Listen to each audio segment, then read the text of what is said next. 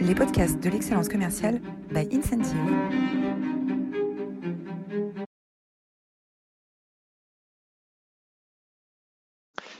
Bonjour à tous, bonjour à toutes et bienvenue dans cette nouvelle édition des masterclass de l'excellence commerciale. Aujourd'hui, euh, un sujet passionnant qui nous concerne tous, c'est celui de la parité et notamment la parité au COMEX. Et on a pour ça L'immense plaisir, j'ai pour ça l'immense plaisir d'accueillir Clémence Bruno, la fondatrice de Aviomet Simone. Bonjour Clémence. Bonjour Roland, merci de me recevoir. Eh bien, écoute, on est ravis. Euh, on est ravis aussi de vous avoir euh, tous. Vous êtes toujours aussi euh, incroyable et aussi fidèle. Euh, vous étiez la semaine dernière euh, plus de 230 pour euh, assister à la masterclass de Jean-Pierre Lanzetti. Jean-Pierre Lanzetti, c'est l'ancien patron de Casino Proximité, de Darty, d'Eliol, a une carrière extraordinaire. Il est venu nous parler de la transition, comment est-ce qu'on transitionne d'un parcours de patron de grand groupe vers l'entrepreneuriat? Tous ceux qui sont intéressés vers cette bascule, ces difficultés, ces enjeux, les forces aussi qu'on amène dans une start quand on a été, euh, quand on a eu cette riche expérience. Euh, vous pouvez retrouver cette masterclass sur notre chaîne YouTube ou sur vos plateformes de podcast euh, préférées. les masterclass d'excellence commerciale sont rendues possibles par le soutien d'Incentive. Incentive, c'est un éditeur de logiciels, un éditeur au service des managers. C'est la, plateforme des managers pour coacher leur équipe et de nombreuses entreprises aujourd'hui utilisent Incentive pour aider les managers à devenir de meilleurs coachs euh, dans les services financiers avec des clients comme Société Générale euh, ou Groupama, dans la technologie avec des clients comme, comme Orange ou Sage ou dans l'industrie avec des clients comme Air Liquide. La page de publicité est terminée et donc on a l'immense plaisir d'accueillir Clémence. Est-ce que Jules, tu peux nous faire le portrait de Clémence Bruno, fondatrice de Aviomet Simone? Oui, euh, Clémence Bruno, euh, vous êtes diplômée de Neoma Business, School en 2011. Euh, vous débutez votre carrière en 2009 en, tant qu'en apprentissage chez IBM en tant que junior sales et par la suite, vous rejoignez Otis en tant qu'ingénieur commercial où vous gérez un portefeuille client dans le secteur immobilier. C'est en 2014 que vous vous lancez dans l'industrie du recrutement chez Roberts Walters, un cabinet très réputé pour les cadres et les middle managers.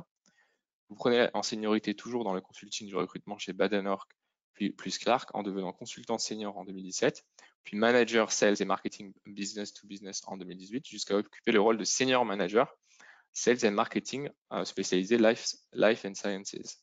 En 2020, vous fondez Have Met Simon à la suite d'un double constat, une accélération des besoins en féminisation des équipes et des plans de succession, et une évolution des politiques de recrutement favorisant de plus en plus la diversité des profils. Have You Met Simon accompagne les entreprises vers le recrutement inclusif, favorisant la parité aux postes clés, promouvant la performance, la collaboration et garantissant une prise de poste efficace. C'est une très belle initiative qui garantit un recrutement de haut niveau à des postes clés pour vos Simon. Vous nous faites l'honneur de votre présence et c'est un plaisir de vous accueillir aujourd'hui. N'hésitez pas à poser euh, vos questions et Clémence y répondra dans l'espace questions et commentaires. Merci. Alors Clémence, on dit Have you met Simon, qui est euh, l'équivalent masculin, ou Have you met Simone C'est plutôt Have you met Simone, non? Parce qu'il y a un E à Simone. Oui, oui, c'est Aviomet Simone? L'objectif étant de dire à nos clients, euh, euh, évidemment qu'en tant que cabinet de recrutement, on va vous présenter euh, tous les Jean-Claude Delaterre que vous avez déjà l'habitude de rencontrer sur des, postes traditionnellement masculins. Mais nous, en plus de ces profils-là plus traditionnels, en France, on a quand même une grosse tendance au clonage dans le recrutement. Donc, on va présenter pour rassurer nos clients ce type de profil, mais on va également présenter nos Simone, qui sont des femmes qui ont des profils autres, qui ont tout à fait les compétences pour prendre tel ou tel type de poste, mais qui vont venir peut-être d'environnements connexes, apporter d'autres choses, une approche comportementale également autre. Donc des Jean-Claude et des Simone. Euh, alors pour commencer, pour commencer, on va, on va, euh, euh, on va, on va redonner le cadre. Hein, le cadre, l'initiative a été lancée par la loi Copé-Zimmermann du 27 janvier 2011, donc ça fait déjà 20, 22 ans. et cette loi, elle a eu un, impact assez rapide, Clémence. Oui, alors ça fait plutôt, ça fait 12 ans aujourd'hui. Et effectivement, on partait quand même d'un, on était très très en, en, arrière, notamment par rapport à l'Europe sur euh, la féminisation des, euh, des conseils d'administration à l'époque, avec cette loi qui est arrivée comme euh, une grosse révolution sur les sujets de féminisation et de parité qui impactait les conseils d'administration, non pas les instances dirigeantes des entreprises au terme de opérationnel, de comité exécutif et comité de direction. Aujourd'hui, on arrive à 50%, hein, près des 50% en France de femmes dans les conseils d'administration, donc ça a été une vraie réussite. Attention tout de même à un point, euh, c'est que beaucoup de femmes cumulent euh, les mandats au maximum dans les conseils d'administration. Donc, il y a quand même cette nuance de se dire, oui, les conseils d'administration sont à presque 50% féminins. En revanche, il n'y a pas presque 50% des administrateurs qui sont des femmes. C'est pas le cas. Mais c'est déjà une première victoire. Oui, parce que finalement, les, les, les administratrices, euh, elles sont très demandées. Euh, elles sont très demandées. C'est vrai qu'elles cumulent. Et donc là, sur le graphe, on voit qu'en Europe, on est grâce à cette loi euh, euh Copé-Zimmermann du 27 janvier 2011. Aujourd'hui, on est les meilleurs en Europe. Hein. on est les meilleurs sur. Alors ça, je crois que c'est les, les entreprises du CAC 40. Et puis récemment, il y a deux ans, il y a une, une nouvelle loi, hein, la loi RIX. C'est ça? Mmh Exactement. La loi RIC5 qui amène euh, cette fois euh, à imposer un quota, notamment, hein, euh, il n'y a pas que ça, la loi, la, RIC5 pardon, rassemble énormément d'idées, énormément de, chapitres pour promulguer l'indépendance notamment financière des, femmes et l'égalité professionnelle évidemment entre les hommes et les femmes. mais notamment la grosse révolution dans le paysage des entreprises, c'est que c'est une loi qui va imposer deux quotas un quota plutôt à deux échéances. Première échéance en 2026. On dit voilà, les, entreprises doivent compter 30% de femmes euh, dans leurs instances dirigeantes. Les entreprises de plus de 1000 salariés, on parle plutôt à des, grosses structures. À 2029, il faudra arriver à 40%. Donc on a, on a là deux jalons très clairs euh, qui vont imposer la féminisation et la parité euh, au sein des entreprises. Pour nous, ça a été évidemment euh, une, révolution aussi. Aviumat Simon a été construit euh, bien avant euh, l'arrivée de cette loi, on n'en parlait pas. et effectivement, aujourd'hui, ça donne un cadre juridique et légal extrêmement intéressant pour asseoir notre positionnement auprès des entreprises. Donc c'était auparavant des entreprises plutôt importantes, hein, les entreprises du CAC 40, des entreprises cotées, et puis là on descend vers des vers des grosses PME, des ETI, on va dire, des ETI. Est-ce que on envisage que, la loi s'impose également sur des PME oui, absolument. Alors, je ne pense pas que ce soit dans le là dans, le dans le tuyau pour dans les tuyaux pour tout de suite. Mais en fait, euh, on a un, paysage des entreprises qui va se transformer au fur et à mesure. Si déjà toutes les structures ciblées par cette loi euh, appliquent ce quota euh, à 2029, ça transformera complètement l'approche des, comités de direction et forcément ça déteindra sur un environnement plus PME, plus start-up, voilà, toutes ces petites structures-là. Donc le fait d'avoir ces modèles en fait de, de grosses entreprises qui vont devoir euh, arriver à ce, niveau et, appliquer ces quotas, va forcément de toute façon opérer une transformation profonde euh, de tout le paysage des entreprises en France.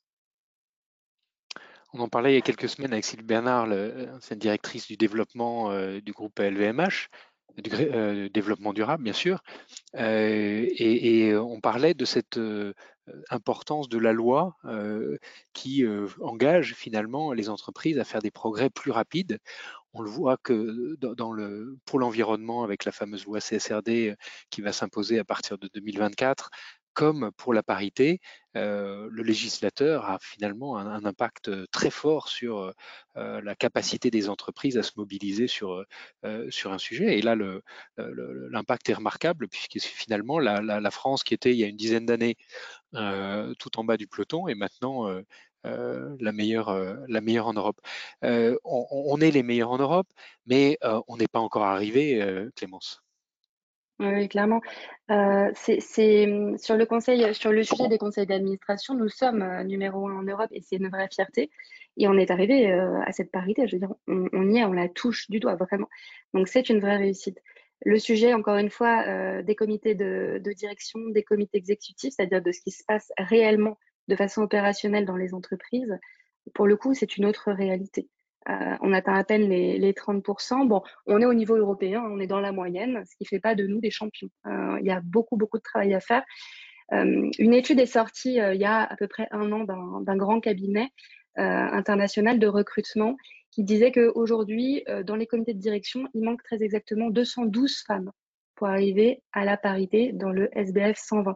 Donc, c'est un chiffre qui est, énorme. on a encore énormément de travail d'identification, euh, d'identification en comité de direction, d'identification aussi en plan de succession, ce que ne font pas encore assez les entreprises et ce sur quoi nous les accompagnons. Alors, pour commencer euh, la parité, euh, il faut, il faut prendre dès le début, c'est-à-dire au recrutement au recrutement des cadres, des cadres dirigeants.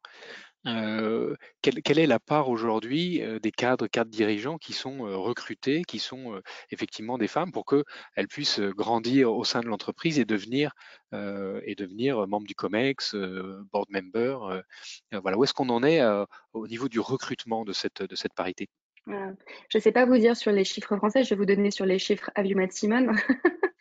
Euh, nous, euh, ce qu'on constate aujourd'hui, c'est que euh, vous savez, tu sais, pardon Roland, j'ai créé ce cabinet parce qu'en sept ans de recrutement, j'avais recruté une seule femme en fait en, poste codir. en sept ans, une seule. Ça a été vraiment un, point pour moi vraiment d'alerte qui m'a fait créer cette structure. Aujourd'hui, euh, il faut savoir que pour présenter des candidatures féminines auprès des, entreprises sur le recrutement, ça demande une démarche très amont d'accompagnement de nos clients euh, pour les rassurer, pour parler compétences et pas expérience, pas diplôme, uniquement compétences techniques mais également comportementales. Euh, aujourd'hui, avec ces efforts et une structure complètement dédiée, on arrive, nous, à recruter 53% de femmes. C'est-à-dire que plus d'une fois sur deux, euh, nos clients recrutent une femme quand ils ont l'occasion d'en rencontrer. Mais vous voyez par rapport à un recrutement plus traditionnel, format dans lequel j'étais précédemment, euh, qu'on a, énormément de travail à faire. Euh, présenter des femmes, des profils féminins pour des shortlists euh, avec une vraie parité de candidats hommes et femmes, euh, il faut le faire volontairement, il faut un effort pour le faire. Aller sourcer des femmes sur des postes très masculins type direction de la qualité, direction d'usine, direction de la production, ou même direction commerciale dans des environnements masculins, etc., sans parler des directions générales, c'est un travail en soi. C'est-à-dire que ça demande un vrai effort d'aller féminiser ces shortlists, et c'est ce que nous voulons vraiment encourager les cabinets de recrutement à faire, que ce soit dans leur ADN, comme c'est le cas pour nous, ou non. Mais je veux dire, à un moment, les entreprises doivent demander, exiger de rencontrer euh, ces profils également pour arrêter de rentrer, euh, de, pour sortir pardon, de cette logique de clone qui finalement va venir scléroser les organisations, là où aujourd'hui, une loi Rixin euh, va proposer de venir les oxygéner. Est-ce que dans ce, dans ce phénomène, il n'y a pas aussi derrière des femmes qui n'osent pas et qui s'auto-censurent euh, à postuler à des postes de responsabilité en disant ça va me prendre trop de temps ou c'est pas pour moi ou ça va être réservé à des hommes et tout de même j'ai aucune chance. Est-ce qu'il n'y a pas un phénomène aussi d'auto-censure? Mmh, C'est de moins en moins le cas, mais euh, effectivement ça existe. Euh, le phénomène est double.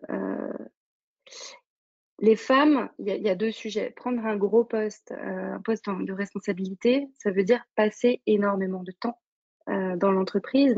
Euh, et aujourd'hui, de façon très euh, factuelle, dans les sujets d'équilibre vie pro, vie professionnelle, les femmes passent plus de temps que les hommes à s'occuper des sujets familiaux, etc. Donc, je veux dire de façon très factuelle, c'est compliqué pour une femme de se projeter sur un environnement professionnel qui va être beaucoup plus exigeant en termes de temps,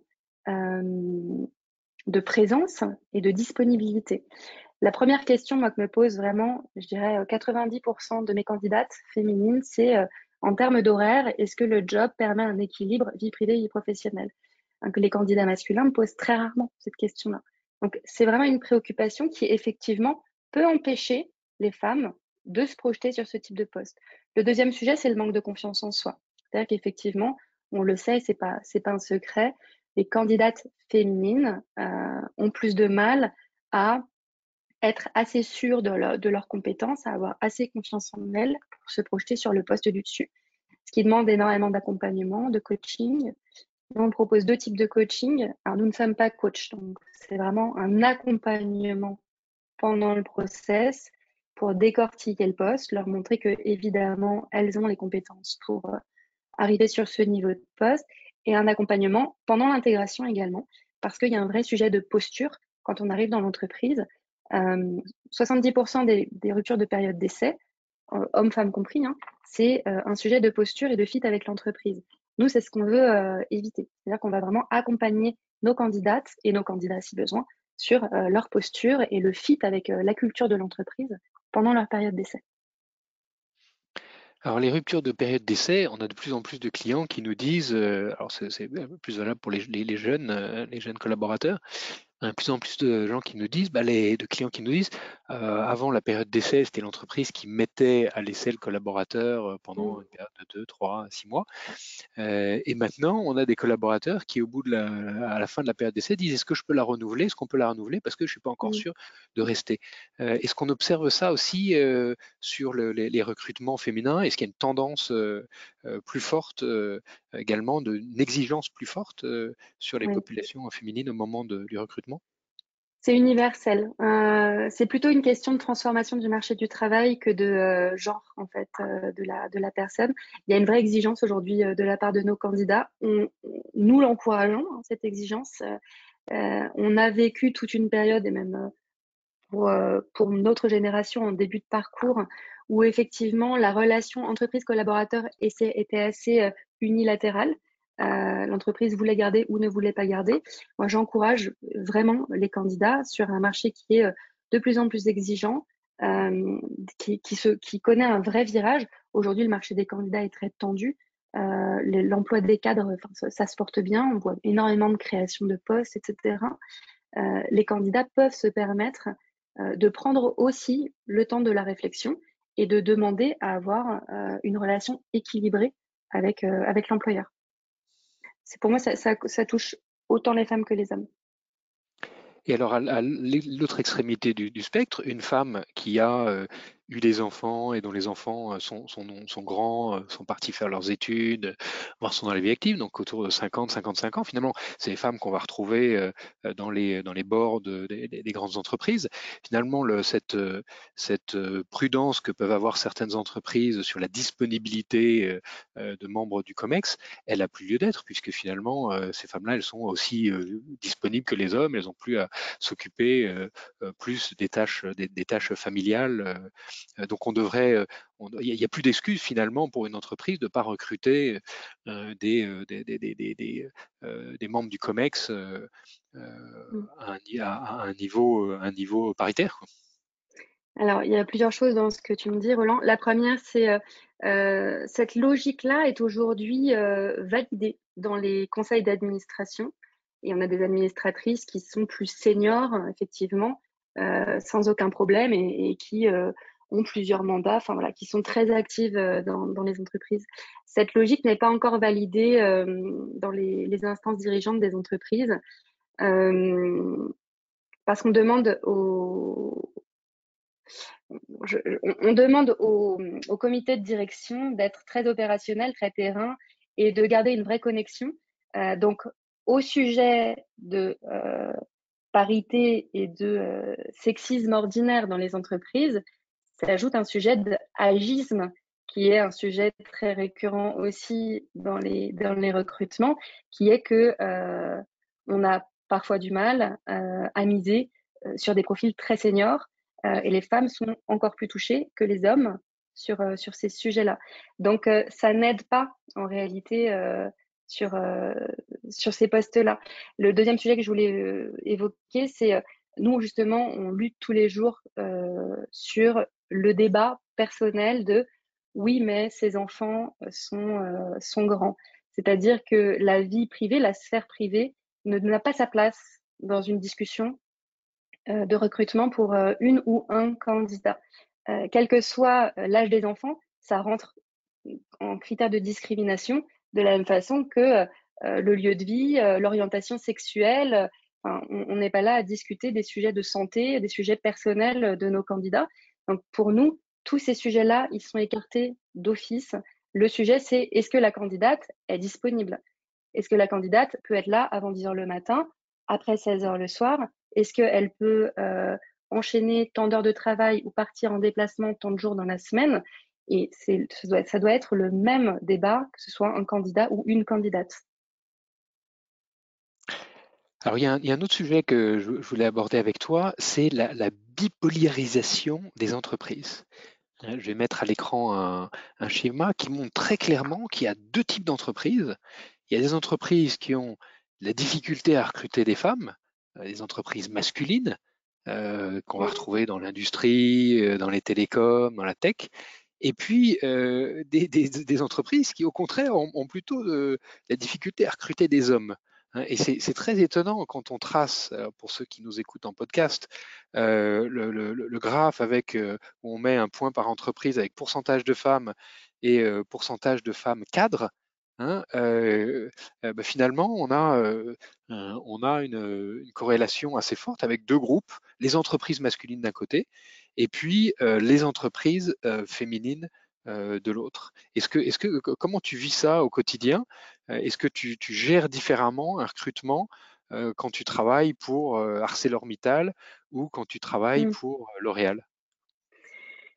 Je vis le recrutement autrement parce que l'exigence de parité, pour nous, est la même. De toute façon, tout le monde rencontrera des hommes et des femmes sur la shortlist. Mais effectivement, le sujet de parité est inversé euh, pour certains de nos clients. C'est-à-dire que j'ai assez, de façon assez récurrente des clients, toujours dans les mêmes secteurs, hein, les secteurs euh, du beau, euh, du luxe, du care, qui pour le coup ont des populations plutôt très féminines et, euh, me disent oui alors nous en fait on voudrait plutôt rencontrer des hommes parce qu'on n'y arrive pas quoi donc en fait de la même façon je vais aller chercher et, la difficulté est parfois la même d'aller chercher des candidats masculins pour ces entreprises là que des candidates féminines pour un ArcelorMittal.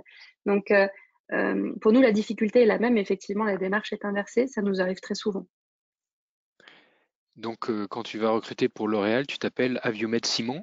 Et quand tu vas recruter pour ArcelorMittal, tu t'appelles Aviomed Simon. C'est ça. notre, euh, il faut quand même se dire que les sujets de, parité euh, sont quand même souvent, souvent, des sujets de féminisation, si on ne l'avait pas encore compris.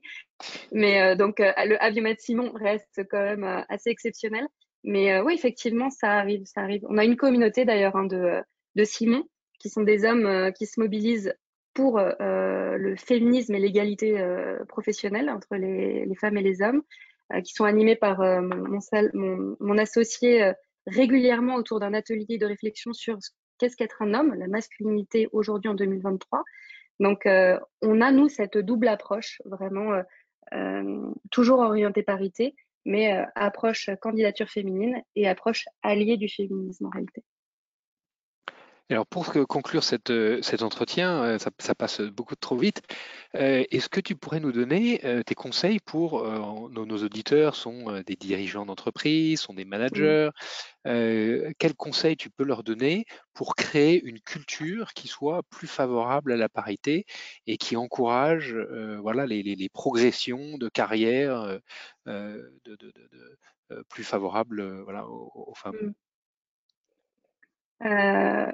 Le premier conseil, euh, c'est évidemment d'appeler Matt Simon pour recruter. un vrai conseil euh, pour les, dirigeants d'entreprise, euh, c'est de, parler compétences et compétences comportementales, pas que compétences techniques. C'est-à-dire qu'à un moment, il faut se dire que quand on arrive à un certain niveau de poste, on n'a pas forcément besoin de connaître tel ou tel sujet très technique lié au poste on a un certain nombre de soft skills qui vont venir équilibrer en fait euh, ce manque de, sur les sujets hard skills sur lesquels la personne pourra à la limite être formée.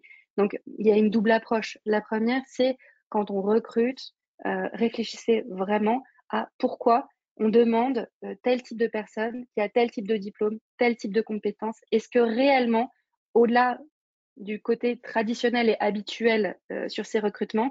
Est-ce que réellement c'est une attente sur le poste et pourquoi?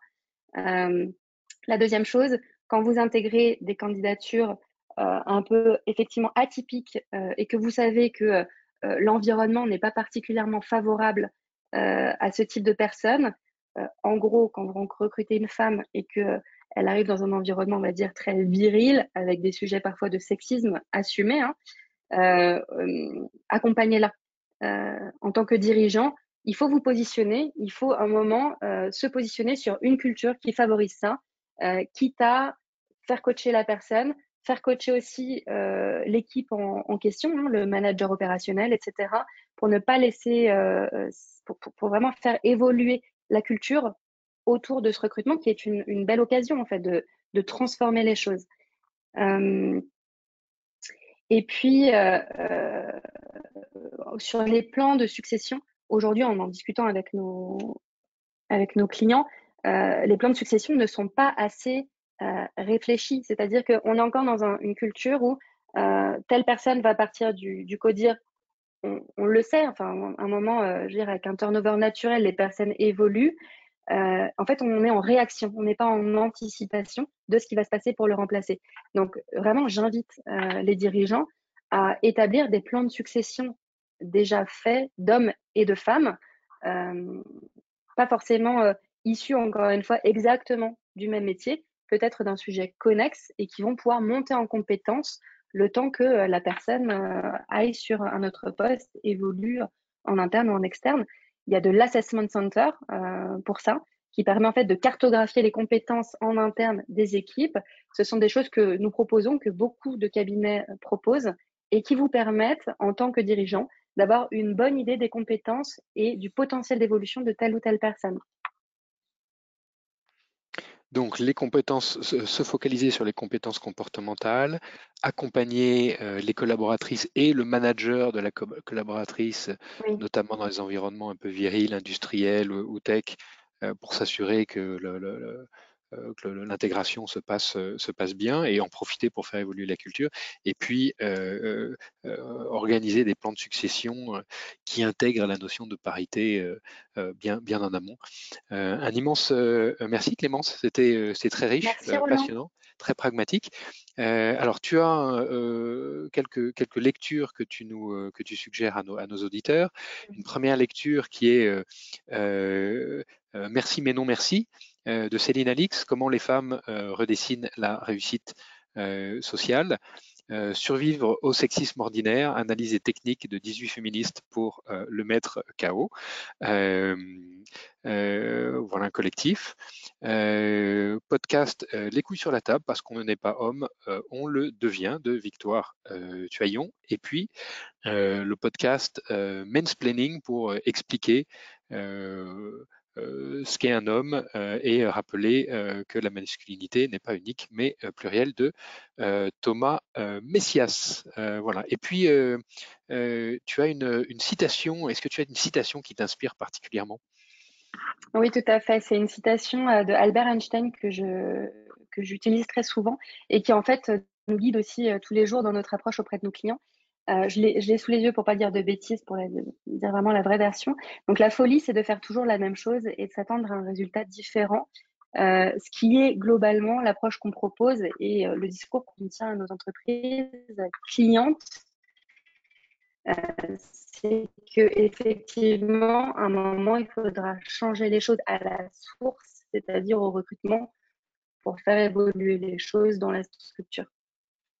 La folie, c'est de faire toujours la même chose et de s'attendre à un résultat différent.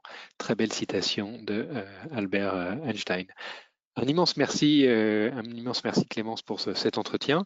on vous retrouve pour ceux qui, doivent s'en aller la semaine prochaine pour une prochaine édition des masterclass d'excellence commerciale. Euh, et si vous voulez poser des questions à Clémence, vous pouvez le faire directement sur l'interface de GoToWebinar. Et Jules euh, se fera un plaisir de nous les euh, retranscrire. Jules, est-ce qu'on a des questions de nos auditeurs?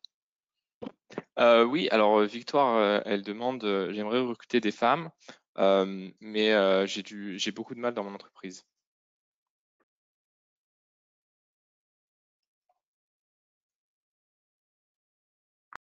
Alors Clémence, on ne t'entend pas. Oui. Euh, et ben en fait, euh, donc tu, euh, Ah oui, d'accord. Ok. Alors, je suis désolée.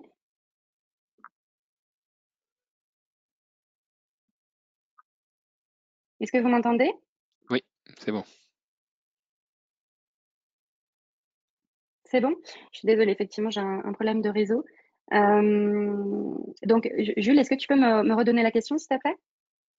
Oui, Victoire demande, j'aimerais recruter plus de femmes, mais je ne sais pas comment faire euh, dans mon entreprise. Ah, je, suis désolée, j'ai un problème de réseau. Je, vous il y a probablement une question de sourcing, de euh, d'identifier les bonnes candidates. Oui, exactement. En fait, ce que, le conseil que je donnerais à, Victoire, c'est euh, de poser exactement ce qu'elle recherche comme, euh, comme type de profil, encore une fois en termes de compétences, point par point. Euh, se demander si sur chaque point qu'elle qu'elle pose, oh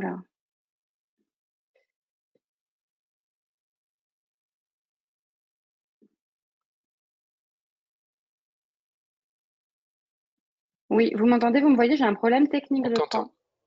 On t'entend. D'accord. Ce que je voulais dire, c'est que euh, il faut qu'elle puisse descendre son cahier des charges euh, pour euh, vérifier que chaque point est, est, vraiment en lien avec le poste et donc parler uniquement compétences, tout ramener à chaque fois à de la compétence technique ou, ou alors Clément, je suis désolé, on t'entend plus du tout. On t'entend plus du tout. Je crois que malheureusement, on va devoir euh, euh, renoncer à cette euh, séance de questions. En tout cas, merci à tous de votre, de votre fidélité. Euh, on vous donne donc euh, rendez-vous euh, la semaine prochaine pour une, nouvelle édition des masterclass de l'excellence commerciale. Merci Clémence pour cette, ce témoignage et bonne, bonne journée à tous. À la semaine prochaine.